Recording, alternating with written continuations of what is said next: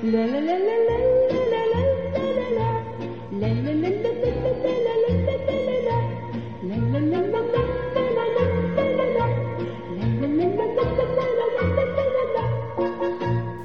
an alle draußen. Hier ist wieder Chase, hier ist Julia. Hier ist Anni. Und wir haben eine Gästin heute, über die wir uns ganz besonders freuen. Wir haben uns sehr lange versucht zu treffen. Das hat verschiedene Gründe, warum es jetzt endlich geklappt hat, aber wir sind umso froher. Hier ist Božena Kosakiewicz. Hallo. Hallo Božena. Also Božena ist wissenschaftliche Mitarbeiterin am Lehrstuhl für, und jetzt kommt dieser englische Name, den ich auch versuche auszusprechen, Entangled History of Ukraine das kannst du uns gleich nochmal erläutern, was genau dahinter steckt. Und zwar an der Europa-Universität in äh, Frankfurt oder an der Viadrina. Äh, die wird ja vielleicht auch einigen bekannt vorkommen, ist auch bekannt für ihren Osteuropa-Schwerpunkt. Ähm, vielleicht äh, sind ja auch einige, die zuhören, durchaus mit dieser Uni verbandelt. Kann ich mir vorstellen zumindest. Und äh, genau, Bojana war in sehr vielen Projekten beteiligt. Ich gehe davon aus, dass wir darüber auch äh, reden werden, ähm, auch in der nächsten Stunde. Und äh, mit Bojana werden wir in der nächsten Stunde über, über, ein, ja, über das Thema reden, das Thema, was uns alle wahrscheinlich täglich beschäftigt, ähm, über den Angriffskrieg äh, Russlands in der Ukraine und seine Folgen und mit ihr aber über die ja, kulturwissenschaftliche und auch äh, historische ähm, Perspektive, aus äh, erinnerungshistorischer Sicht äh, wird sie uns Einsichten geben und äh, ja, vielleicht auch Fragen beantworten, die, die, ja, die wir vorbereitet haben, die auch Anni vorbereitet hat. Und äh, vielleicht äh, eine Frage zu, äh, zuerst. Ich habe, ähm, als ich zu dir ähm, ja, ein bisschen was gesucht habe, ich habe zwei Transliterationen von deinen Namen gefunden, verschiedene. Mh, Uh, einmal mit diesem, also mit diesem ZH, äh, was dann, weiß ich nicht, wie, wie auch immer äh, ausgesprochen wird von verschiedenen Leuten. Auch ich habe durchaus meine äh, Probleme, manchmal diese Transliteration richtig einzuordnen. Und äh, dann die mit diesem Z. Ähm, äh, was so ein, äh, diesen Punkt da oben hat und ähm, ja, verschiedene Endungen. Und was ist, was ist dir wichtig? Also zum Beispiel bei diesem Namen allein schon, weil ich meine, man denkt so, okay, der Name, das, ich meine, das steht für dich, für deine Person, du wirst jetzt so eingeleitet von mir, vielleicht an anderen Podiumsdiskussionen. Damit hängt ja sicherlich auch eine ganze Historie zusammen. Und wie wichtig ist es zum Beispiel, so ein, so einen Namen ähm, ja, ordentlich äh, dargestellt, ausgesprochen zu haben und was repräsentiert auch diese Transliteration für dich. Das ist vielleicht eine komische Einleitung, aber ich äh, fand es irgendwie super äh, spannend und habe ja auch gerade, das habt ihr nicht gehört, äh, Bojana vorher ausgiebig gefragt, wie ich denn ihren Namen richtig bitte ausspreche, dass es nicht komisch wird. Ja, hallo an alle und äh, das mit dem Namen, ich meine, es ist gar keine so komische Frage, einfach auch alleine, weil jede Einleitung äh, zu irgendwelchem Vortrag oder Podiumsdiskussion, an der ich teilnehme, fängt äh, mit meinem Namen, der sehr selten richtig ausgesprochen wird. Also ich muss sagen, ich glaube, daran gewöhnt man sich auch. Ähm, äh, und klar, also manchmal versteht man nicht, warum äh, der, der Moderator oder die Moderatorin nicht davor gefragt haben, wie es ausgesprochen wird. Also wenn man schon Probleme damit hat und einfach sich etwas äh, ausdenkt. Aber genau, also daran gewöhnt man sich.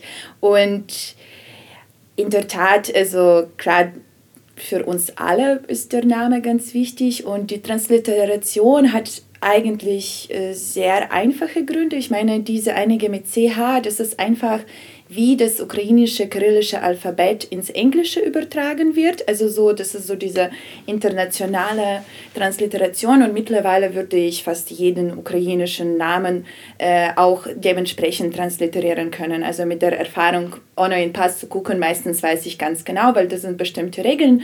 Sie ergeben öfters keinen Sinn, ähm, aus der deutschsprachigen Sicht, weil man eben das dann anders liest. Also weil äh, man nicht gleich darauf kommt, dass es eigentlich äh, irgendwie und aber auch auf, auf Englisch macht es auch nicht immer Sinn. Aber es ist so, also ich habe mich daran gewöhnt und kann diese Namen auch meistens richtig lesen. Und ähm, das, was mit äh, Z mit Punkt, das ist die polnische Art und Weise zu schreiben. Mm. Äh, und ich habe das bei Facebook äh, einfach irgendwann ähm, eingeführt, weil ich äh, doch nicht immer direkt gefunden werden wollte. Also mittlerweile habe ich das Aha. jetzt einfach, ja, mittlerweile habe ich das einfach nicht geändert. Mittlerweile ist Facebook bei mir auch so ein bisschen so zu Arbeitsseite auch geworden. Das ist nicht mehr so privat. Ja, weil genau. wenn, wenn man dich so googelt, äh, der polnische Weise, dann findet man nichts zu dir. Also das ist und äh, gleichzeitig verwendet irgendeine andere Seite. Ähm, ich glaube, eine Sache habe ich gefunden und die haben aber in ihrem, äh, sozusagen in ihrem Linktext, also von diesem Internet-Link, haben sie die andere Transliterationsweise. Es ist wirklich äh, verrückt. Aber warum ich auch frage, also weil ich denke schon, dass es auch sehr wichtig ist und Transliteration spielen ähm, auch heute eine äh, große Rolle, besonders auch in dem ähm, in dem Krieg. Äh, das kann man jetzt auch ganz gut einfach an der Schreibweise der, der Städte, der ukrainischen Städte erkennen. Da gibt es ja jetzt auch äh, immer noch leider eine Diskussion dazu. Ähm, und zwar, dass oft äh, im, im, im deutschsprachigen wissenschaftlichen Raum oder auch journalistischen Raum Kiew benutzt wird, und zwar die russische Bezeichnung der Hauptstadt der Ukraine. Äh, in der Tat, das ist äh, spannend und eine Diskussion seit längerem, ähm, die allerdings erst äh, mit dem, ähm, also mit der großflächigen Invasion von 24. Februar 2022 überhaupt ernst genommen mhm. In der deutschen Öffentlichkeit, weil ich der Meinung bin, also dass als 2014 mit der Aktion der Krim und so die Debatten hochkamen, wurden sie gar nicht ernst genommen und teilweise äh, wurden die Versuche darauf hinzuweisen, dass man Kiew schreibt und nicht Kiew, teilweise auch fast wie nationalistisch bewertet. Also man musste sich fast rechtfertigen, warum man eigentlich im deutschsprachigen Raum. Das ist spannend. Das englischsprachige Raum hat sich Kiew deut deutlich schneller durchgesetzt, genauso wie Kharkiv. Ich meine, es sind auch Flüsse, ne? also mhm. Dnipro und nicht Dnieper. Mhm. Äh, das, das alles allmählich findet aber Gebrauch auch in deutschsprachigem Raum. Allerdings sind da zum Beispiel die großen Nachrichtenportale ziemlich resistent dagegen. Es ist weiterhin äh, Kiew, aber spannend, weil Kharkiv mittlerweile, also Kharkov sagt man mhm. nicht mehr zum mhm. Beispiel. Äh, oder man sagt auch zu der Stadt Dnipro, Dnipro. Also das, das sind schon, aber bei Kiew, also scheint man irgendwie äh, sehr darauf bedacht zu sein, dass Kiew zu komisch also sich anhört oder ich weiß nicht. Also aber ich finde es wichtig, dass wir endlich darüber sprechen und auch ukrainischen äh, Bezeichnungen, geografischen Bezeichnungen auch übernehmen. Ich meine, es ist bezeichnend, dass damit dieses Umdenken überhaupt stattfindet in der Gesellschaft, in der Öffentlichkeit, aber auch in der wissenschaftlichen Öffentlichkeit, also ja, auch in wissenschaftlichen Debatten, nicht nur also in journalistischen, sondern tatsächlich in wissenschaftlichen Debatten. Äh, braucht man solche erschütternde Ereignisse. Ich meine, das ist mit Belarus das Gleiche. Mhm. Also bis heute gibt es leider Leute, die Weißrussland sagen, was ja, ja, oder schreiben. Ist. Ja, ja. Ja. Ist, äh, ja, also ich hatte wirklich sehr oft diese Debatten, wo in meinen Texten äh, Kiew zurückgeändert wird zu Kiew, was ich extrem äh, übergreifend finde. Mhm. Und äh, genau. Und es ist schön, dass man versteht, weil, wie du meintest, also so diese Transliteration, es ist auch, die Sprache gehört auch zu ähm, dem, also zu dem Art und Weise, wie wir denken. Also das gehört ja dazu. Also es ist auch ein Teil der Propaganda der, Spra äh, der Sprache. Und das ist in deutschem Raum, also deutschsprachigem Raum, so lange russische Bezeichnungen äh, übernommen wurden. Also das widerspiegelt sich auch daran, welche Quellen man vor allem benutzt mhm, hat. Mhm. Dass man einfach sehr oft auch zur Ukraine geforscht hat. Also aus der russischen, russländischen Perspektive, ja. Also das ist, also das ist das, warum also die Sprache trotzdem, also auch diese geografische, das ist nicht unwichtig. Das ist sehr wichtig, weil es ist einfach ein Zeichen dafür, also wie man davor zur Ukraine gearbeitet hat. Also das oder sie auch eingeordnet oder hat. Oder sie ne? eingeordnet auch hat. den Einflussraum ja. äh, sozusagen. Ja. ja. ich bin auch äh, bei so einem Podiumsdiskussion äh, bald in einer Frankfurter Buchmesse eingeladen. Und da geht es auch um eine Neuauflage von äh, einem Buch von Karl Schlögel. Ja. Den wirst du ja wahrscheinlich kennen, ja. also den, viel besser als ich. Ähm, und äh, genau, und das äh, ich meine, das hat er 2015 das erstmal publiziert, ähm, das wird jetzt neu aufgelegt und da habe ich auch gesagt, okay, ähm, äh, diese Veranstaltung, die er macht, weil die haben mir so einen Text zur Abnahme geschickt, ich, meine, ich würde da aber nicht Kiew äh, schreiben, sondern Kiew. Und dann sie, ja, aber das Buch heißt ja Kiew und, ähm, und jetzt ist es eh zu spät, weil es jetzt schon so abgeschickt wurde und so weiter. Aber äh, gut, dass du das ansprichst, wir nehmen das mit sozusagen aufs Podium. Und dann meinte na gut, immerhin. So. Und ja, weil, also man, ja, das wäre halt so seltsam, weil das Buch heißt Kiew und die Überschrift heißt Kiew, aber ich meine, naja, das würde eigentlich genau das schon porträtieren, das Problem. Das demonstriert so diese Resistenz, die du beschreibst.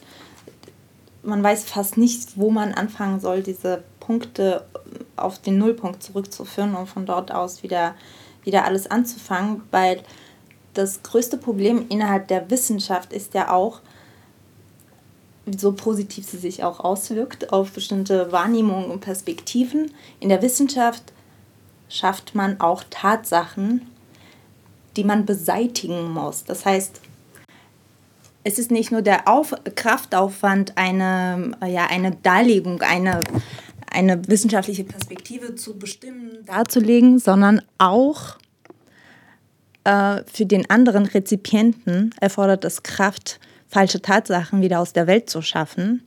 Und es spielt sich eben nicht nur im wissenschaftlichen Raum ab. Das heißt, die Adaption von wissenschaftlichen Erkenntnissen, die vielleicht went wrong, passiert auch im öffentlichen Raum statt. Und diese Tatsachenerschaffung potenziert sich. Wie gehst du dann damit um? Zum Beispiel äh, erzähltest du ja gerade, dass deine Texte redigiert werden, aber falsch. Was ist dein Argument, um, um das beizubehalten, was du für richtig hältst? Oder setzt du dich da jedes Mal durch? Wie funktioniert das? Also es kommt äh, tatsächlich äh, darauf an, äh, weil wir ja äh, wissen, also wie äh, die redaktionelle Arbeit läuft. Also manchmal, wenn es um so kürzere Essays oder ganz kurze Texte geht, bekommt man auch nicht immer ähm, die auch ähm, zugeschickt, weil man denkt auch, was wir besprochen haben, ach, sie hat sich bestimmt geirrt, wenn sie Kiew geschrieben hat. Also eigentlich, ich weiß es doch besser, ist es Kiew. Aber hier ist ein größeres Problem, dass die Leute, die mit den Texten arbeiten, haben nicht immer, nicht mal Ost, also irgendwie Osteuropa-Studien-Background, ja. Also das sind öfters Leute, die einfach sehr gut des Deutschen mächtig sind und dann einfach deinen Text redigieren. Bei so kleineren Sachen passiert das sehr oft und das sehe ich nicht nur bei mir, sondern auch bei meinen äh, Kolleginnen, äh, dass es dann, also man hat auch nicht die Möglichkeit, also jeden Text, also vor allem so bei kürzeren Sachen und vor allem, wenn es über die Zeitung, also für die Zeitungen geschrieben wird, wo es öfters unter Zeitdruck passiert. Wenn es aber schon so größere äh, Texte sind, so wissenschaftliche Artikel, da hat man meistens größeren Spielraum darüber zu diskutieren und auch zu erklären, warum es wichtig ist, Kiew zu behalten. Ich muss sagen, dass so einen größeren Artikel habe ich jetzt äh, auf Englisch geschrieben und wie ich schon gesagt habe, da gibt es äh, diese Diskussionen nicht wirklich und ähm, im deutschsprachigen Raum ist man zumindest jetzt offener geworden äh, zu diesen Themen. Äh, also der, der Städtenamen, geografischen Bezeichnungen. Äh, und es ist leichter jetzt, äh, das durchzusetzen. Ja? Also, weil wie ich schon gesagt habe, äh, vor, ähm, vor dem Kriegsanfang war es wirklich so, dass man fast Angst hatte, das anzusprechen, weil man mhm. direkt in diese nationalistische. Schiene mm. geschoben wurde.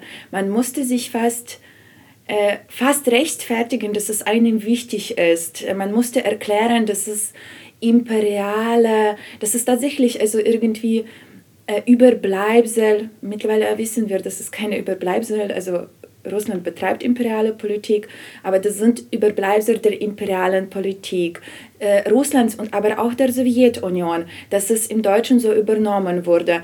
Äh, und das war wirklich sehr schwierig, das nahezubringen, weil eben dieses Bewusstsein äh, nicht da ist, wie wichtig die geografischen Namen da sind. Und das haben wir jetzt auch, das sehen wir jetzt einfach zeitnah also einfach so bildhaft wie kaum zuvor in der Ukraine, in den von Russland besetzten Gebieten, wo einfach Städtenamen als erstes in diesen komplett mhm. zerstörten Städten werden einfach Städtenamen geändert. Ja? Mariupol heißt auf Russisch und Ukrainisch gleich, aber äh, auf Ukrainisch I ist anders als auf Russisch und dann ändert man diese Straßenzeichen, ja, also äh, dieses Schild bei der Einfahrt in der Stadt. In komplett zerstörter Stadt macht man das als erstes. Also ich finde, das ist so ein Sinnbild dafür, warum es eben wichtig ist. Ja, ja, ja, super. Vielen Dank, vielen Dank auf jeden Fall für diese Ausführung auch.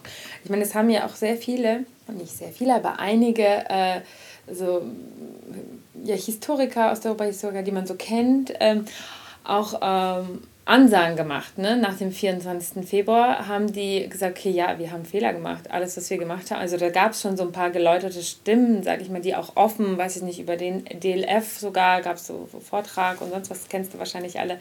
Ähm, also, siehst du das, also diese Aufrichtigkeit, war das alles aufrichtig? Siehst du da Veränderungen? Siehst du einen anderen Umgang jetzt mit, also mit dir auch, äh, zum Beispiel als äh, ukrainische sozusagen Wissenschaftlerin, ukrainischstämmige? Ich glaube, eben dieses Ukraine, vielleicht fange ich so ein bisschen vom ja, Ende ja. deiner Frage, dieses ukrainischstämmige ähm, ist eher so ein bisschen ein Verhält, äh, Verhängnis äh, mhm. in den öffentlichen Diskussionen und ihr hattet dieses Thema schon bei eurer letzten äh, Folge, weil man öfters nicht nur oder manchmal nicht mal als Wissenschaftlerin vorgestellt wird, sondern eben auch als ukrainische Stimme. Mhm. Und ich habe kein Problem, ukrainische Stimme zu sein. Aber es ändert nichts daran, dass ich auch Fachkenntnisse mhm. mitbringe. Mhm. Und das wird öfters abgesprochen. Also das wird wirklich angenommen, dass man nicht neutral denken kann, dass man auf jeden Fall parteilich sein muss. Und äh, dagegen muss man als ukrainischstämmiger Wissenschaftler, Wissenschaftlerin auf jeden Fall so kämpfen. Das ist wirklich fast wie ein Kampf und das ist extrem ermüdend. Mhm. Ähm, vor allem so bei, bei den Diskussionen, die so ein bisschen raus aus deinem Bubble sind, die nicht unbedingt mit Osteuropa-Historikerinnen stattfinden, ja, aber das ist so zu dem Thema, also ukrainischstämmige Historikerin, was aber die Veränderung des Umgangs anbetrifft, das würde ich schon sagen, dass es stattfindet also es hat nicht stattgefunden. Also ich würde es auf jeden Fall in Präsent sagen. Das findet statt. Mhm. Äh, man hat eigene Versäumnisse, vor allem auch in der Slawistik, ein bisschen anerkannt, weil vor allem die Slawistik ist sehr russlandzentriert. Mhm. Und aus dieser Perspektive hat man sich so ein bisschen mit anderen Ländern beschäftigt. Ja, aber ich meine alleine, dass es gibt einen einzigen Lehrstuhl, an dem ich auch arbeite, äh, zu ukrainischen Geschichte, ja, also in Deutschland. Da kommen wir jetzt hin. Äh, genau, also sagt schon vieles aus, aber diese Bereitschaft, ähm, jetzt überhaupt also so neu zu denken, also die Slawistik, die Osteuropa-Studien. Äh, das ist schon mal ganz wichtig.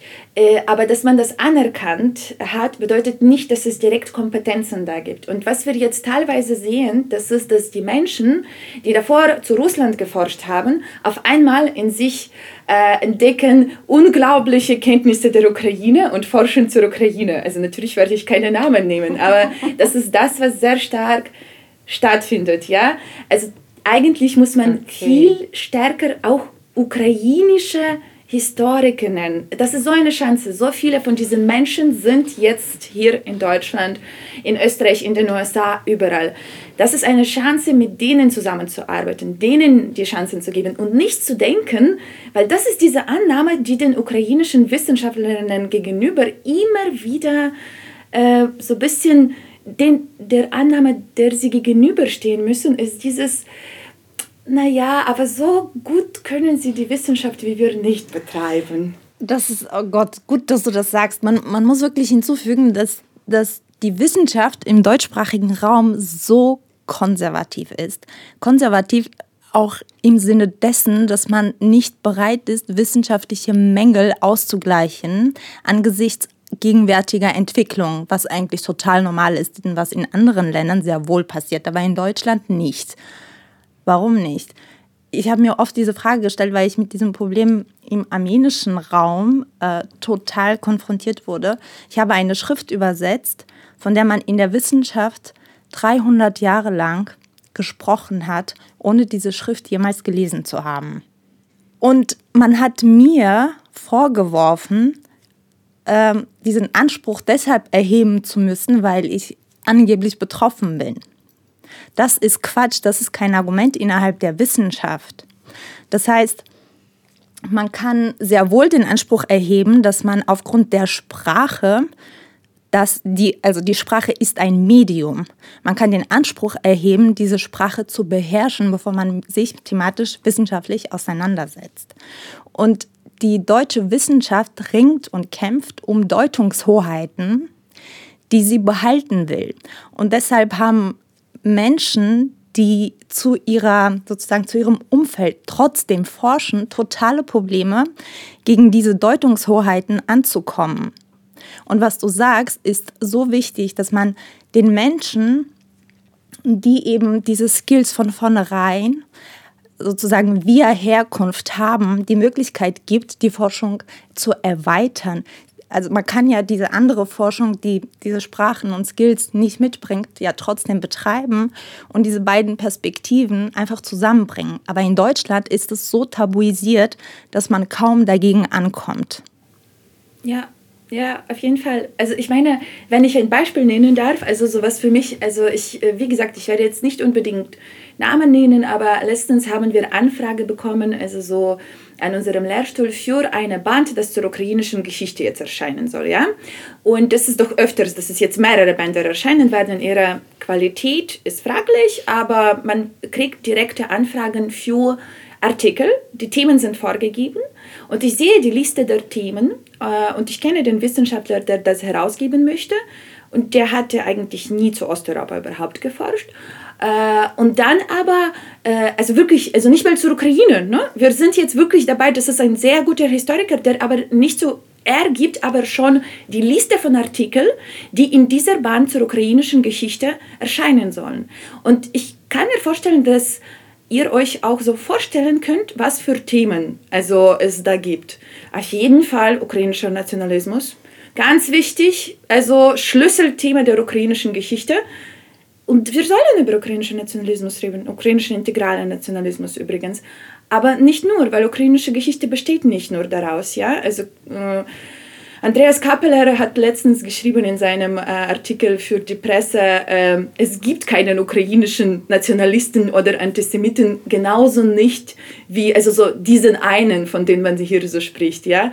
Und dann natürlich der ukrainische ähm, Antisemitismus in der Ukraine, wo man sich denkt, lass uns über jüdische Geschichte in der Ukraine sprechen mit allen also mit allen Facetten. Es war nicht nur Antisemitismus. Natürlich gab es das äh, wie im ganzen russländischen Reich, wie in Polen, also es gab wie überall in Europa. Natürlich sollen wir darüber reden, aber es war auch eine reiche Kultur. Und da sind wir wieder bei diesem Thema Entanglement. Mhm. So soll man ukrainische Geschichte erforschen, weil die ukrainische Geschichte, also Verwobenheit auf Deutsch, mhm. ja, das ist ein Schlüssel auch für russländische Geschichte, für polnische, für osmanische. Äh, das ist Schlüssel für verschiedene Religionen. Das ist so ein bunter Teppich an so vielen Themen. Lasst uns über Religionen sprechen. Das ist doch so spannend. Alleine wie viele ähm, wie viele verschiedene orthodoxen Kirchen es gibt, griechisch-katholische Kirche, das also äh, muss also auch, auch, Islam ist in der Ukraine vertreten, ja, also jüdische Religion, das alles ist doch wirklich so spannend. Und wir, aber was wir jetzt hier in Deutschland machen, wir nehmen einfach die Klischees, die Stereotype wieder auf. Und das hat nichts mit also Neudenken zu tun, ja, also dieses Rethinking, das ist einfach nicht da. Das ist leider Reproduktion. Und zwar eine neu aufgelegte. Ja. Das ähm, hemmt die, den wissenschaftlichen Nachwuchs, das hemmt neue Erkenntnisse zu generieren, weil man muss sich vorstellen, dass man, wenn man neue Erkenntnisse in der Wissenschaft generieren will, kämpft man gegen einen ganzen Apparat, gegen ein System. Und das ist auch okay. Manche Leute tragen diesen Kampf aus, andere haben keine Lust, andere wollen einfach akademisch weiterkommen. Und ich behaupte mal, dass einer von zehn den Kampf austrägt und die neun einfach sich beugen, um akademisch weiterzukommen. Aber die Frage ist, was, was das mit der Wissenschaft macht. Das hat weit, weitreichende Konsequenzen auf die nächsten mindestens mal 30, 40 Jahre, weil diese, diese, diese Essays, diese Artikel, diese Buch- und Sammelbandbeiträge sind Gegenstand auch der Forschung für den Nachwuchs. Das heißt, sie benutzen das, um ihren wissenschaftlichen Stand zu erweitern. Was denkst du, wie man mit diesem Problem umgehen kann, grundsätzlich jetzt am Beispiel von der Ukraine? Was, was, ist, was kannst du persönlich in deinem Falle tun, um vielleicht deine Studierenden ähm, ja so eine Awareness oder sowas ähm, zu, ja, zu unterbreiten? Kommst du damit in Berührung? Äh, ja, also ich meine, die Lehre und Forschung sind so ein bisschen äh, zwei unterschiedliche Sachen. Also wenn ich mit der, also es äh, natürlich fließt ineinander, aber bei der Lehre zum Beispiel versuche ich auch jetzt schon auch auf die sehr akuten Themen, die immer wieder diskutiert werden, einzugehen. Und zum Beispiel in diesem Semester werde ich tatsächlich über ukrainische ähm, nationale Bewegung und äh, über ukrainischen Nationalismus im 19. und 20. Jahrhundert sprechen weil ich darüber nachgedacht habe, dass es so präsent in deutschen Medien ist und dass es mit so vielen Klischees und Vorurteil, äh, Vorurteilen belagert, dass ich der Meinung bin, dass ich wir mit denen eine offene Diskussion führen und einfach auch äh, in größeren Kontext diesen ukrainischen Nationalismus reinbringen. Also ich will darüber reden, also ich will über verschiedene Deutungsweisen sprechen, ich will im allgemeinen europäischen Kontext darüber sprechen. Also ich finde, dass es also das ist auch diese bisschen kulturwissenschaftliche Perspektive, so dass wir uns das einfach breit anschauen und dass sie lernen, also so äh, das zusammen, also zu denken, neu zu denken und einfach auch die Sachen, die hoch diskutiert werden, also in der Öffentlichkeit, also zu hinterfragen und also die Informationen auch irgendwie neu auszuwerten. Das finde ich ganz wichtig und so versuche ich immer wieder darauf zu reagieren, was aber so anbetrifft, diese Reproduktion des Wissens, so dass man an sich einfach weiterhin arbeitet mit den Werkzeugen, die da waren, ohne neue hinzuziehen. Ich meine, es, also es fängt schon an, dass es da auf jeden Fall Fortschritte gibt am Beispiel von der Ukraine. Wünschenswert wäre, dass dieses Beispiel, diese Versäumnisse, die man im Falle der Ukraine gemacht hat, dass man auch in anderen Bereichen des, der Geisteswissenschaften auch sieht. Und das sind Versäumnisse nicht nur also so in Bezug auf die Ukraine, es sind Versäumnisse auch in Bezug auf tschechische Geschichte, auch äh, auf das, was wir immer noch Balkan nennen, also was alleine der Begriff ist so problematisch, ja. Also da triffst du einen wunden Punkt mit unserer letzten, mit unserer letzten Folge. Da gab es auch, äh, dass der hat, sie hat durchaus Diskussionen ausgelöst, auch dann in Social Media und so. Also, ja, aber interessant. Vielleicht hören jetzt auch die Leute zu. Mal gucken. Genau, ja. Ähm, genau. Also ich meine, äh, es gibt jetzt, also ich, ich glaube, dass es zumindest ein paar der etablierten Wissenschaftlerinnen das eingesehen haben, äh, dass sie nicht mehr einfach aus russischen Pers und das habe ich wirklich auf aufrichtige äh, also Anerkennung der Fehler gesehen bei den Menschen, äh, dass sie das also dass sie das verstanden haben, dass man nicht immer so von Zentrum zu ehemaliger Peripherie, was eigentlich stattgefunden hat, also so aus Moskau in andere Regionen der, des ehemaligen russländischen Reiches geforscht hat, ja, dass man jetzt versteht, wir brauchen auch lokale Kenntnisse, wir müssen die Sprachen können. Man kann jetzt doch nicht zu äh, Ukraine forschen, ohne überhaupt kein Ukrainisch zu können oder zu Kasachstan ohne Kasachisch zu können. Also was für Forschung ist das? Man reproduziert teilweise dann auch das Wissen, das auch in Russland, in Moskau, im Zentrum gesammelt wurde. Also genau. Da, ja, da, da frage ich mich einfach äh, mit der Peripherie, weißt du, wann hat sich das denn nach Moskau verlagert? Die Peripherie hat sich doch woanders befunden vorher, ja. Also wo fängt diese Forschung an? Also über die, oh, wo fängt die Forschung über die russische Geschichte an? Ja, also, äh,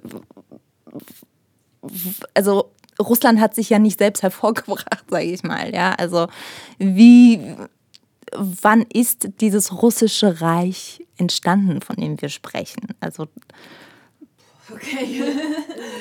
Also du musst jetzt nicht auf die Geschichte, äh, Geschichte jetzt speziell eingehen, aber ich will, ich genau, genau, das war ja richtig. Ja, also wir fangen ja, ähm, wir fangen an, da Fragen zu stellen, auch in dieser Forschung, oder auch in der Öffentlichkeit über Russland, wo sie eigentlich nicht hingehören. Ne? Die Frage ist, wo, also wie ist dieser Kulturraum entstanden? Sie ist nicht da entstanden, wo jetzt man sie vermutet.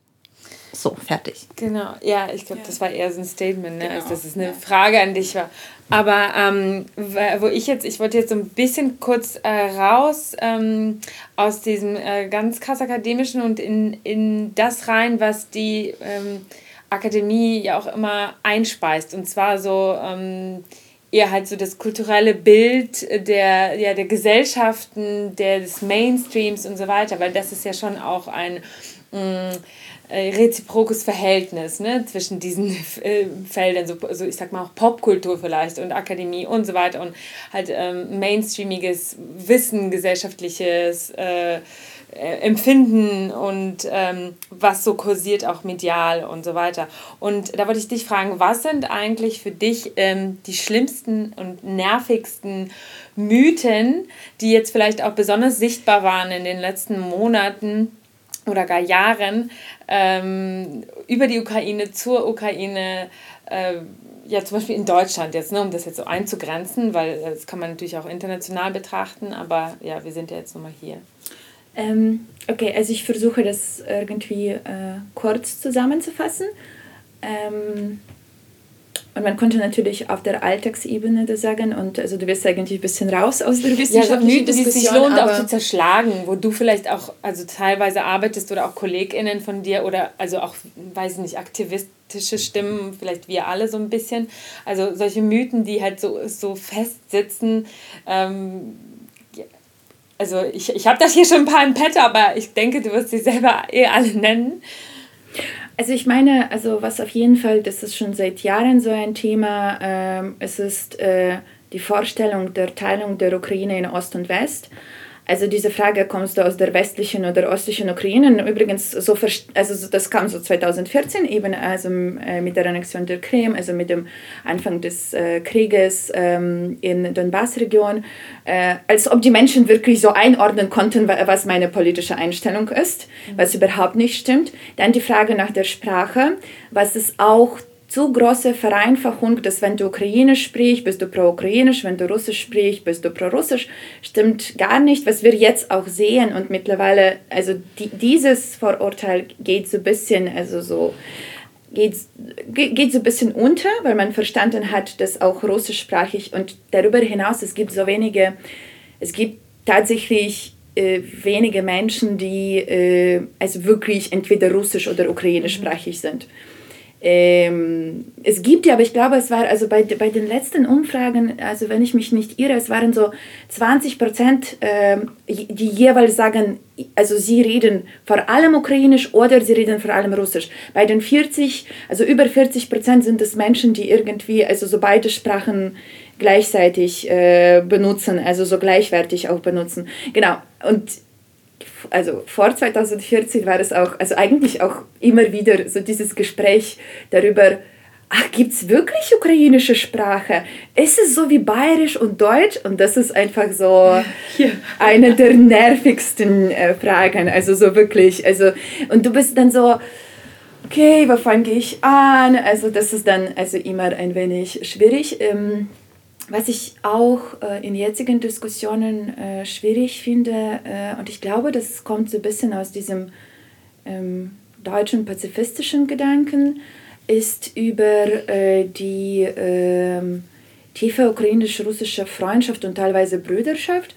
Und ein Beispiel fällt mir ein, ähm, vielleicht habt ihr das jetzt auch gesehen, also es gibt diesen äh, Düsseldorfer Karikaturenpreis und die Karikatur, die gewonnen hat, ähm, es sind äh, quasi zwei Männer in Schützengräber, äh, die äh, aufeinander schießen. und der eine heißt Boris Popova, darauf komme ich gleich, und der andere irgendwie Rebrov oder sowas. Und sie erkennen sich und sagen, oh, du bist doch von Schüleraustausch 2011.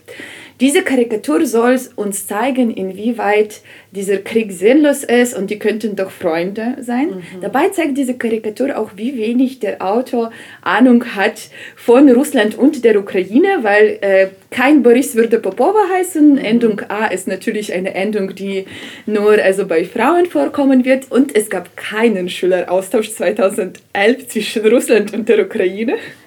Also, sondern eher zwischen Ukraine und Deutschland, USA, Kanada, Frankreich, keine Ahnung. Aber ich meine, so dieses, dieser Wunsch, dieser Krieg ist sinnlos, sie sind doch Brüder, das kann doch nicht sein.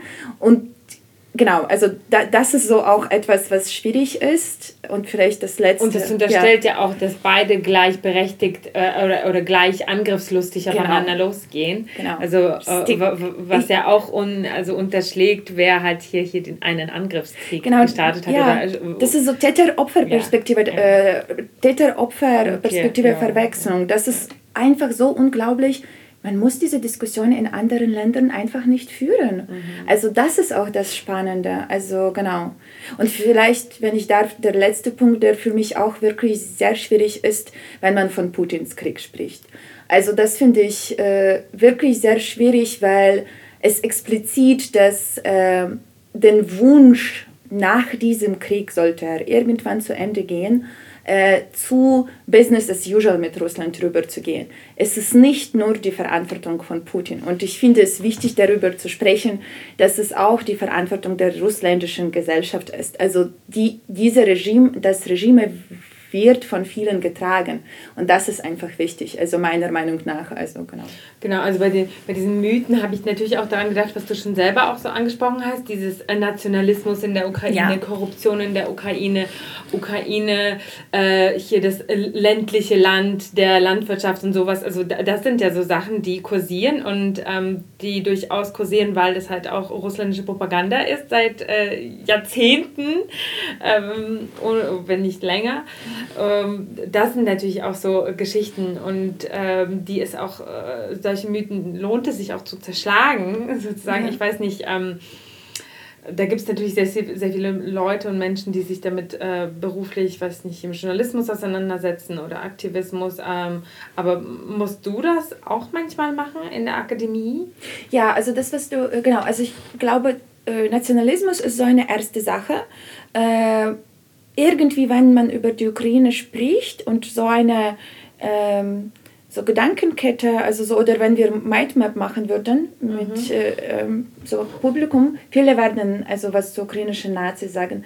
Und genauso wie du sagst, ich werde jetzt hier keine so historische Rückblickperspektive mhm. machen, aber das stammt wirklich schon aus 1920ern in der Sowjetunion, wo dieser Konstrukt von ukrainischem National, äh, also bourgeoisen Nationalismus entstanden ist. Ja? Und das hat öfters nichts mit der Realität zu tun, weil einfach jeder Ausdruck der äh, ukrainischen Selbstständigkeit Gedanken wird als äh, Nationalismus eingestuft, weil auch jetzt passiert, ja, also was jetzt auch also in Russland gemacht wird in russischer Propaganda und das also das ist ganz wichtig. Ähm, eigentlich in so diesen längeren Ausführungen müssen wir auch diese, da, darauf zurückgehen, wie es entstanden ist und warum es in Deutschland so gut funktioniert hat. Ja?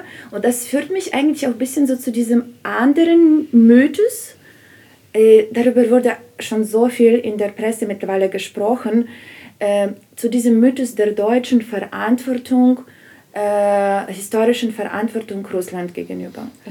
Also das impliziert auch ja, weil es halt, also die Verantwortung der Ukraine gegenüber wird da zum Beispiel nicht. Äh, ja, genau. Äh, also, also, ich meine, 2017 ja. hat schon ein Bundestag darüber debattiert. Ja.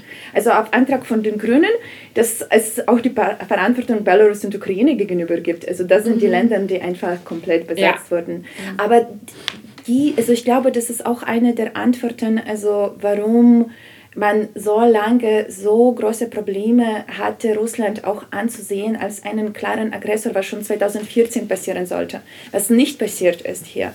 Also das finde ich schon, also so, also das ist also meiner Meinung nach auch einer der Gründe, warum es in Deutschland nochmal ganz anders ist, als es in Großbritannien, also Polen würde ich dann gar nicht äh, ins Spiel reinbringen, warum man sich auch so schwer getan hat, also klar zu sehen, also 2014 schon ganz klar zu sagen, also oder 2008 mit Georgien. Also ich meine, mhm. wie lange hat man akzeptiert aggressives Vorgehen? Ja, Deutschland hat einfach ein Problem, politische Urteile rechtzeitig ja. zu fällen. Ja. Gut, ja, mit Georgien gab es ja da so einige Bemühungen, aber also ja. Aber da muss ich auch diesen Begriff Verulfung benutzen. Ja, also dann, von Melina. Äh, ja, von Aus der äh, vorletzten Folge.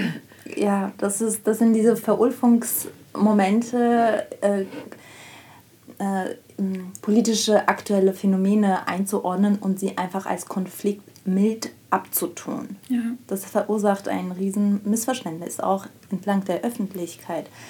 Ähm, ich habe eine andere Frage zum Nationalismus. Denkst du, dass der ukrainische Nationalismus in Anführungszeichen als Projektionsfläche für die russländische für, für das russländische Nationalismusproblem auch teilweise dient, weil ähm, ja, Russland als Gesellschaft auch ja auch eine nationalistisch geprägte, äh, durchaus geprägte Ausrichtung hat, die in den 90ern sehr stark ausgeprägt waren. Darüber spricht man äh, natürlich überhaupt nicht. Denkst du, dass Russland dieses, also jetzt von Russland selbst gesteuert, äh, dass dieses äh, äh, sozusagen nationalistische als Projektionsfläche für das eigene Problem etwas dient? Oder denkst du, dass es einem komplett unabhängig voneinander ist? Ich glaube, das ist der interessante Gedanke, aber äh, ich bin tatsächlich unsicher, dass es mhm. äh, so weit gedacht ist. Mhm. Also ich glaube, äh, Pflege dieses Mythos von äh, dem ukrainischen Nazi oder den ukrainischen Nazis ist einfach äh, ihn äh, auf jeden Fall also so vom Nutzen für russische Propaganda, weil es auch so dankbar aufgenommen wird äh, in westlicher Akademie. Ja? Und mhm. da möchte ich zurückkehren dazu, was du auch gesagt hast. Also da haben wir auch das Problem dazu, dass man einfach so viel äh, geforscht es hat, also dazu. Also wenn man sich anschaut, welche Themen äh, zur Ukraine irgendwie bearbeitet werden, dann sieht man, dass es also ukrainischer Nationalismus oder Pogrome in der Ukraine oder sowas.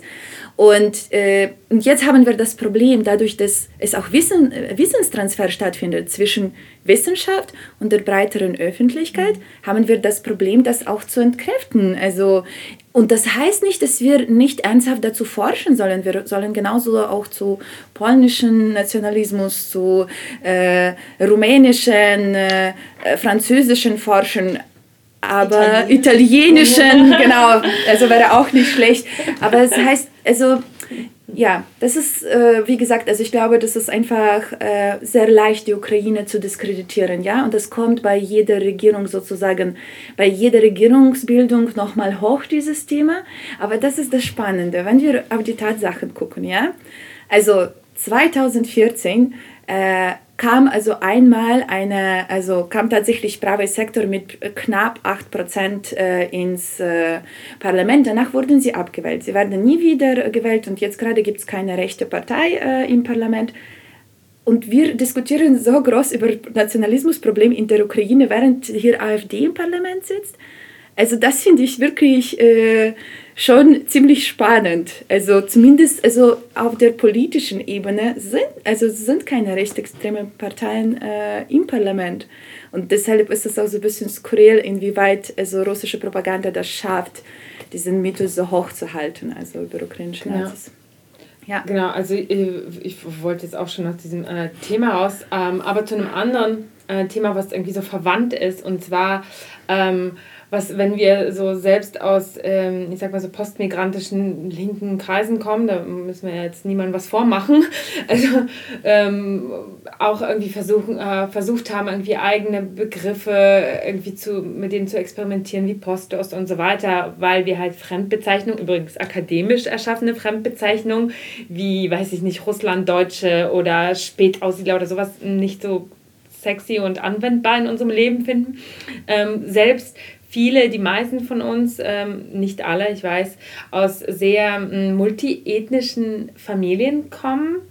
Ähm, und deshalb, ähm, also so, ich kann jetzt für mich auf jeden Fall sprechen, sehr schwierig mit, ähm, so gewiss, mit so einzelnen Nationen sich identifizieren können. Also mir geht es auf jeden Fall so. Es gibt viele, die das, die sagen können, hey, ich bin, äh, weiß nicht, bikulturell aufgewachsen, ich bin so und so und ähm, ich, das ist super und die dann irgendwie die gewisse Traditionen äh, gepflegt haben oder sehr bewusst äh, damit waren. Also in vielen Familien von den Leuten, die uns auch zuhören oder in meiner eigenen auch, da ist es nicht so. Da ist es irgendwie so ein Mischmasch, in, weiß nicht, aufgewachsen dann in Kasachstan, in so einem sehr multiethnisch-religiösen Land und so weiter. Und ähm, für mich ist das schon manchmal befremdlich, so besonders ethnozentrierte ähm, Diskurse jetzt zu verfolgen und diese irgendwie zu antizipieren. Ich habe das schon, also ich sage das offen raus, ich habe, ähm, ich, ich persönlich ganz privat habe damit ähm, sehr große doch Probleme manchmal und kann das nicht so gut einordnen, ähm, äh, will das aber überhaupt nicht verurteilen, weil ich weiß, dass es ganz wichtig ist für viele Menschen gerade, ähm, äh, auch ganz wichtig ist für ähm, Nation-Building-Prozesse von äh, solchen postkolonialen oder in so postkolonialen Prozessen, weil das sind ja alles Prozesse, das ist ja nichts Abgeschlossenes wie in Kasachstan, wie in der Ukraine, wie, weiß nicht, in so vielen postsowjetischen Gesellschaften halt auch. Aber ähm, wie, ähm, wie gehst du damit um? Also mich würde das wirklich tatsächlich einfach interessieren. Also und wie geht man damit äh, auch in der Akademie um? Und ich weiß ja, dass deine Promotion sicher auch, äh, die heißt ja, der Titel ist ja Juden und Christen, die sowjetische Religionspolitik im multiethnischen Berditschew. Ja. Und, also, äh, und zwar von 1921 bis 1964. Ähm, bitte erklär uns, was es damit auf sich äh, hat. Und, ähm, äh, und vielleicht ja, gehst du auf meine Frage irgendwie damit ein, wenn das passt. Wenn nicht, dann können wir die Sachen unabhängig voneinander äh, ja, besprechen. Ja, also meine Promotion ist auf jeden Fall auch so ein bisschen das Thema äh, neben der Tatsache, dass ich bei der Stadt, äh, von der Stadt fasziniert bin, ist auch ähm, einfach eben der Wunsch, diese Entanglement, Verwobenheit. Ja. Irgendwie auf Englisch hört sich besser an. Ich liebe das Wort Verwobenheit. Also die, das ist ein bisschen zu poetisch und äh, irgendwie, oder?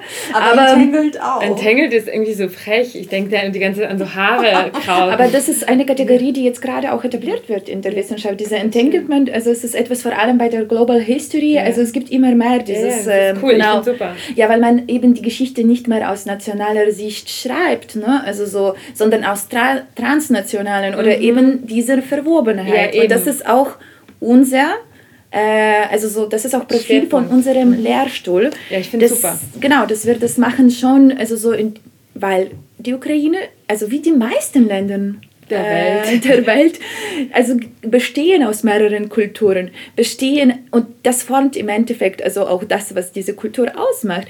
Und äh, die Promotion ist einfach so ein Versuch, also diese Verwobenheit anhand von der Religion zu zeigen mhm. und dabei auch äh, den Staat mit reinzubeziehen. Aber was für mich sehr wichtig blei äh, bleibt, ist auch äh, die Alltagsebene nicht zu vergessen, weil das eine ist, was in Moskau entschieden mhm. wurde. Mhm. Und die andere Frage ist, wie die Menschen vor Ort damit umgingen. Ja? Und äh, diese Zeitspanne ähm, 21 äh, und 64 ist einfach daraus, dass ähm, 21 ist irgendwie die Etablierung endlich in der Stadt von sowjetischen Macht, weil davor haben wir äh, mit äh, mehreren militärischen Auseinandersetzungen äh, zu tun, was einfach schwierig ist, über Religionspolitik zu sprechen. Äh, und äh, dann gehe ich über diese Jahrzehnte, weil man sieht, wie sich verändert, wie auch die Zusammensetzung verändert, wie eigentlich die Identität über die Religion sich in die Identität über Nation verändert mhm. und die Nation als eigentlich von, der, von den Sowjets geschaffene Kategorie. Das ist auch sehr spannend, mhm. ja, weil ähm, ich glaube, die Sowjetunion war das einzige Land, wo man äh, als, als Nation im Pass Jude eingetragen haben konnte. Ja.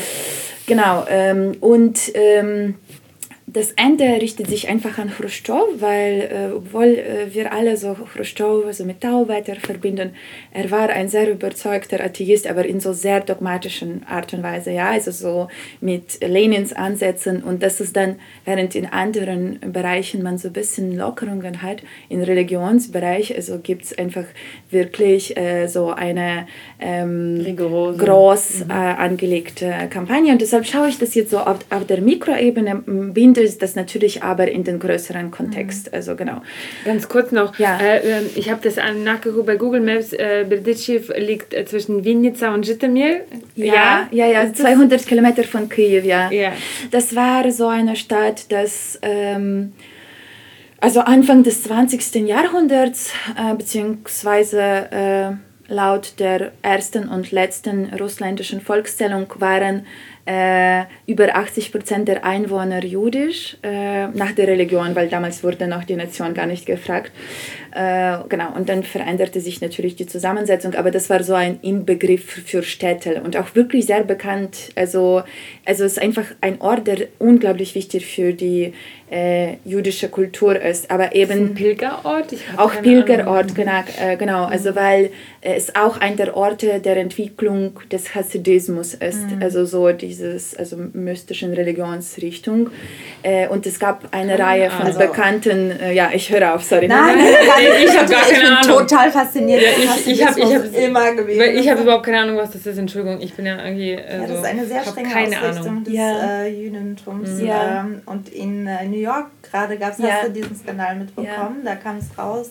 Also sie sind eine unglaublich, ähm, äh, eine unglaublich isolierte, von der, von der, vom weltlichen isolierte Gemeinschaft. Und jetzt kam in New York eben irgendwie raus, dass da Gelder, Staatsgelder veruntreut wurden und um, um die Gemeinschaft noch mehr zu isolieren. Das heißt, sie haben eine eigene, ja, ein eigenes Lehrprogramm, das wirklich die Menschen, die Gemeinschaft komplett entkoppelt und sie so in Abhängigkeit von dieser Gemeinschaft stellt, sodass wenn sie, selbst wenn sie aussteigen wollen, keine Skills verfügen, also nicht andocken können. Also es gibt Leute, die aussteigen, das klappt, aber jetzt ist es offenbar noch strenger geworden. Okay. Aber also ich fasziniert von dieser ja. Ja, genau. Also ich meine, das ist einfach so ein Ort, wo es sich mit Uman auch zusammen entwickelte. Und genau, also es ist einfach, äh, also ich finde den Ort spannend und ich wollte es irgendwie nicht einfach Startgeschichte machen oder sowas, sondern eben so ein bisschen Mikrogeschichte, wie ich schon gesagt habe, in die Makrogeschichte einbinden und eben diese äh, Verwobenheit der Geschichte. Das ist so ein bisschen Bördetiv. Das ist immer die Frage, die ich jetzt noch nicht bereit bin zu beantworten. Das fragt man immer bei so Mikrostudien. Mhm. Ist Bördetiv so ein Prototyp oder eher eine Ausnahme? Mhm. Also ob es so ein mhm. Beispiel, das mhm. für viele andere Städte mhm. typisch sein wird, Kleinstädte, oder wird es eine Ausnahme? Ah, das werde ich jetzt noch nicht beantworten. Hoffentlich in zwei Jahren.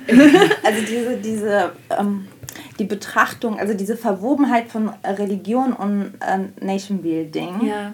ähm, ist auf jeden Fall sehr interessant. Ich, ich, will nicht immer wieder auf Armenien zurückkommen, aber es ist einfach so ein Parat, also Kannst eigentlich du. ein sehr gutes Beispiel dafür, ähm, Armenien ist eher monoethnisch geprägt, ja, das oder? Ist, also genau, also jetzt nicht mehr. ähm, das ist ja, das ist das, was man, ähm, was man, wovon man ausgeht. Mhm. Und das gibt ja auch so ganz verrückte äh, ach, Forschungsergebnisse in der Biologie und was weiß ich. Da forschen sie am Genmaterial oder keine Ahnung. Gott. Ja, also ja, ja.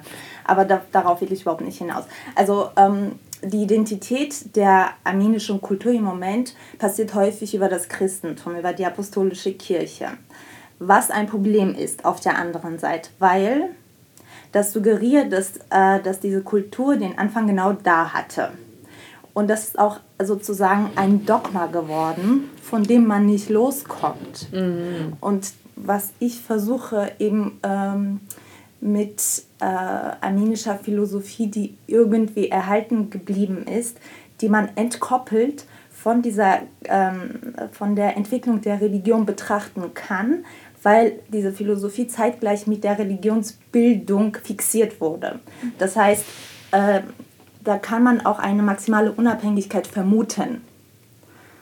Und ähm, ja, das einfach nur als Beispiel, wie man, wie ich das in Armenien einordnen würde, diese, äh, ja, diese Problematisierung. Ja. Das ist eben spannend in der Ukraine, ja, weil wir diese, hm, also ich werde dann nicht ins Detail gehen. Äh, Ihr redet weiter. Aber ähm, es gibt nicht diese eine Religion, ja. Also klar, die orthodoxe Kirche ist wichtig. Es gibt aber unglaublich wichtige Kirche, unierte Kirche, ja.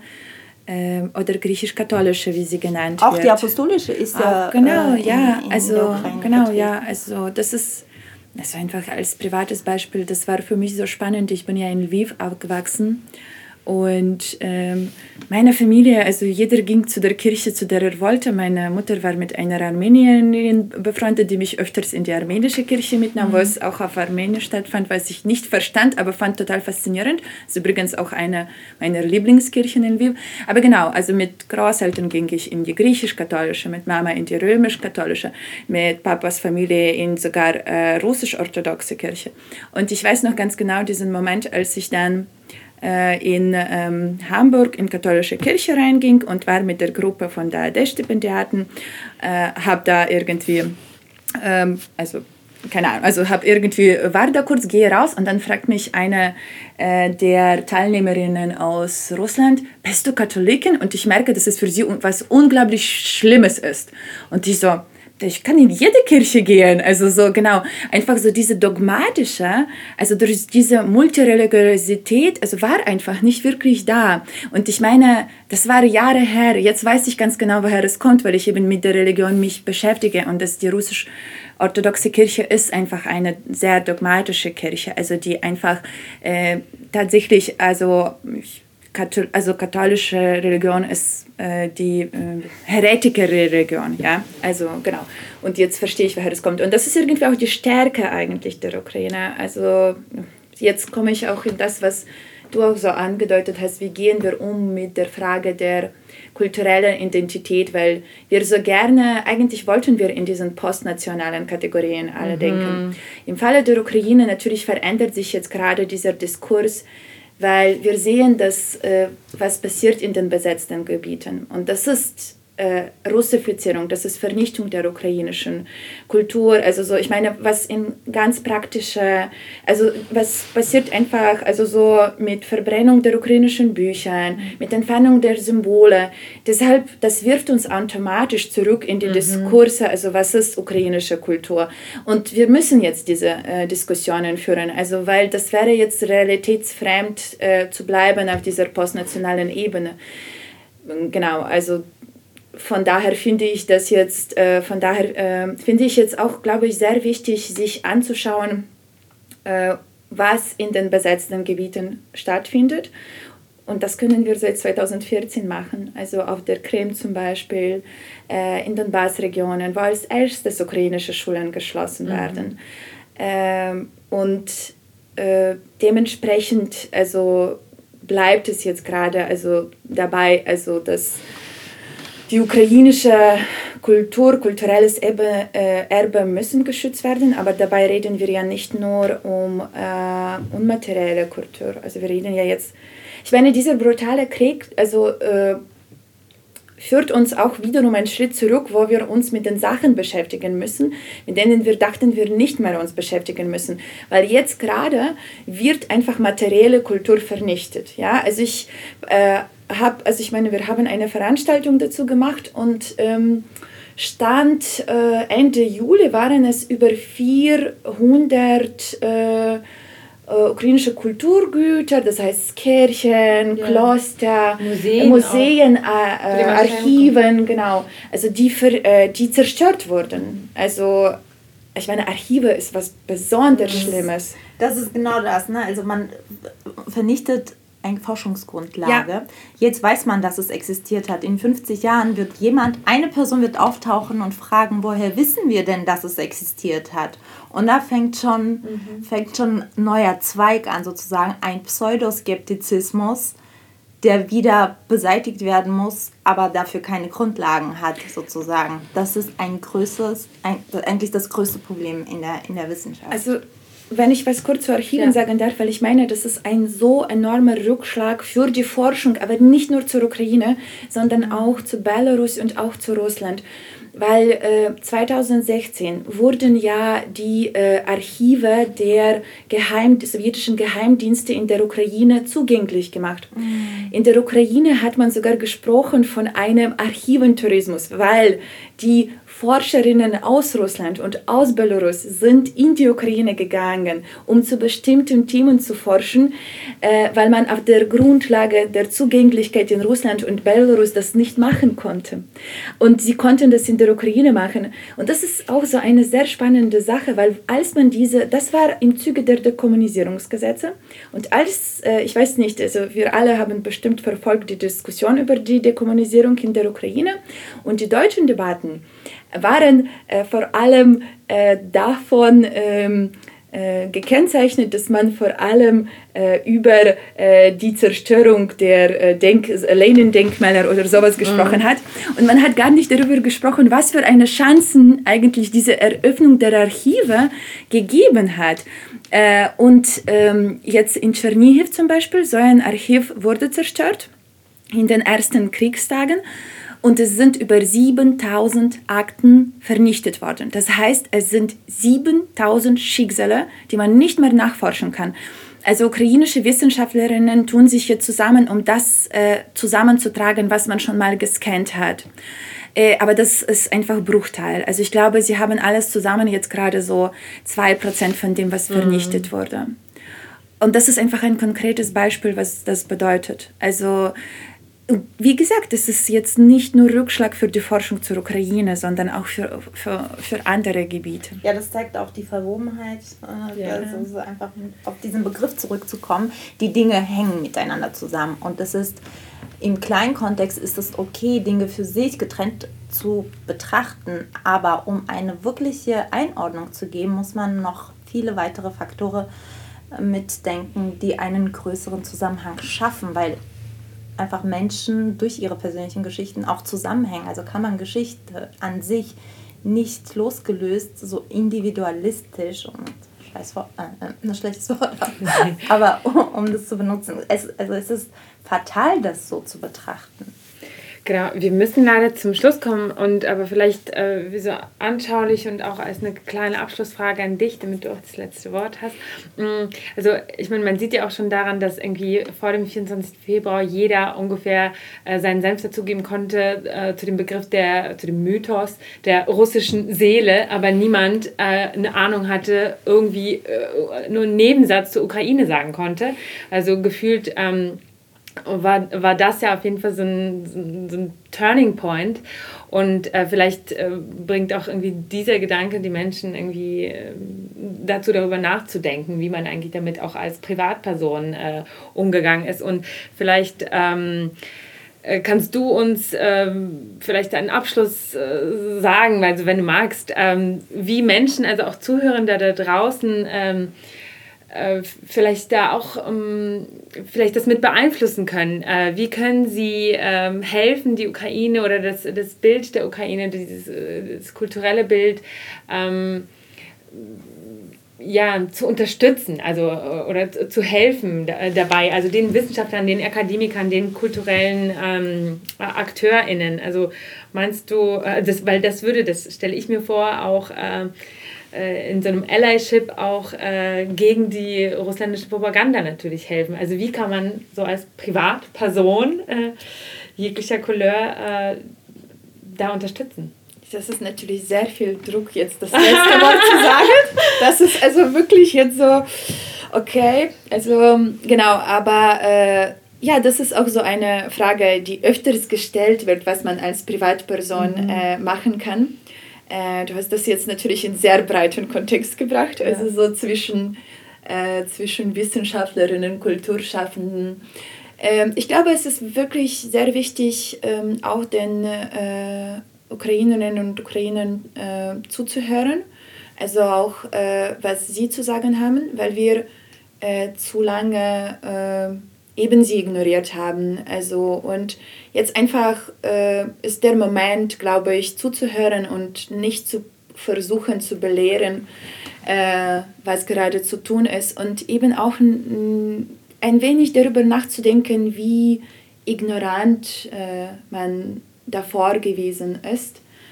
Mm, und sich einfach weiterhin mit der äh, ukrainischen Kulturgeschichte, Verwobenheit von dieser Kultur und Geschichte auseinanderzusetzen.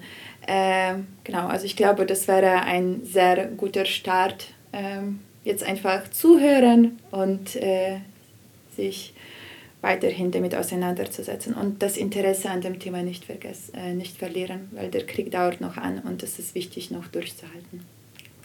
Vielen Dank. Vielen Dank, dass du Danke da warst. Danke dir. Danke euch. Bis bald, liebe ZuhörerInnen. Tschüss. Dankeschön. Tschüss. Last but not least wollen wir darauf hinweisen, dass die Idee dieses Podcasts unterstützt wird. Dafür danken wir der LMDR Nordrhein-Westfalen für ihre finanzielle Unterstützung und freuen uns riesig über die Förderung des Ministeriums für Kultur und Wissenschaft NRW.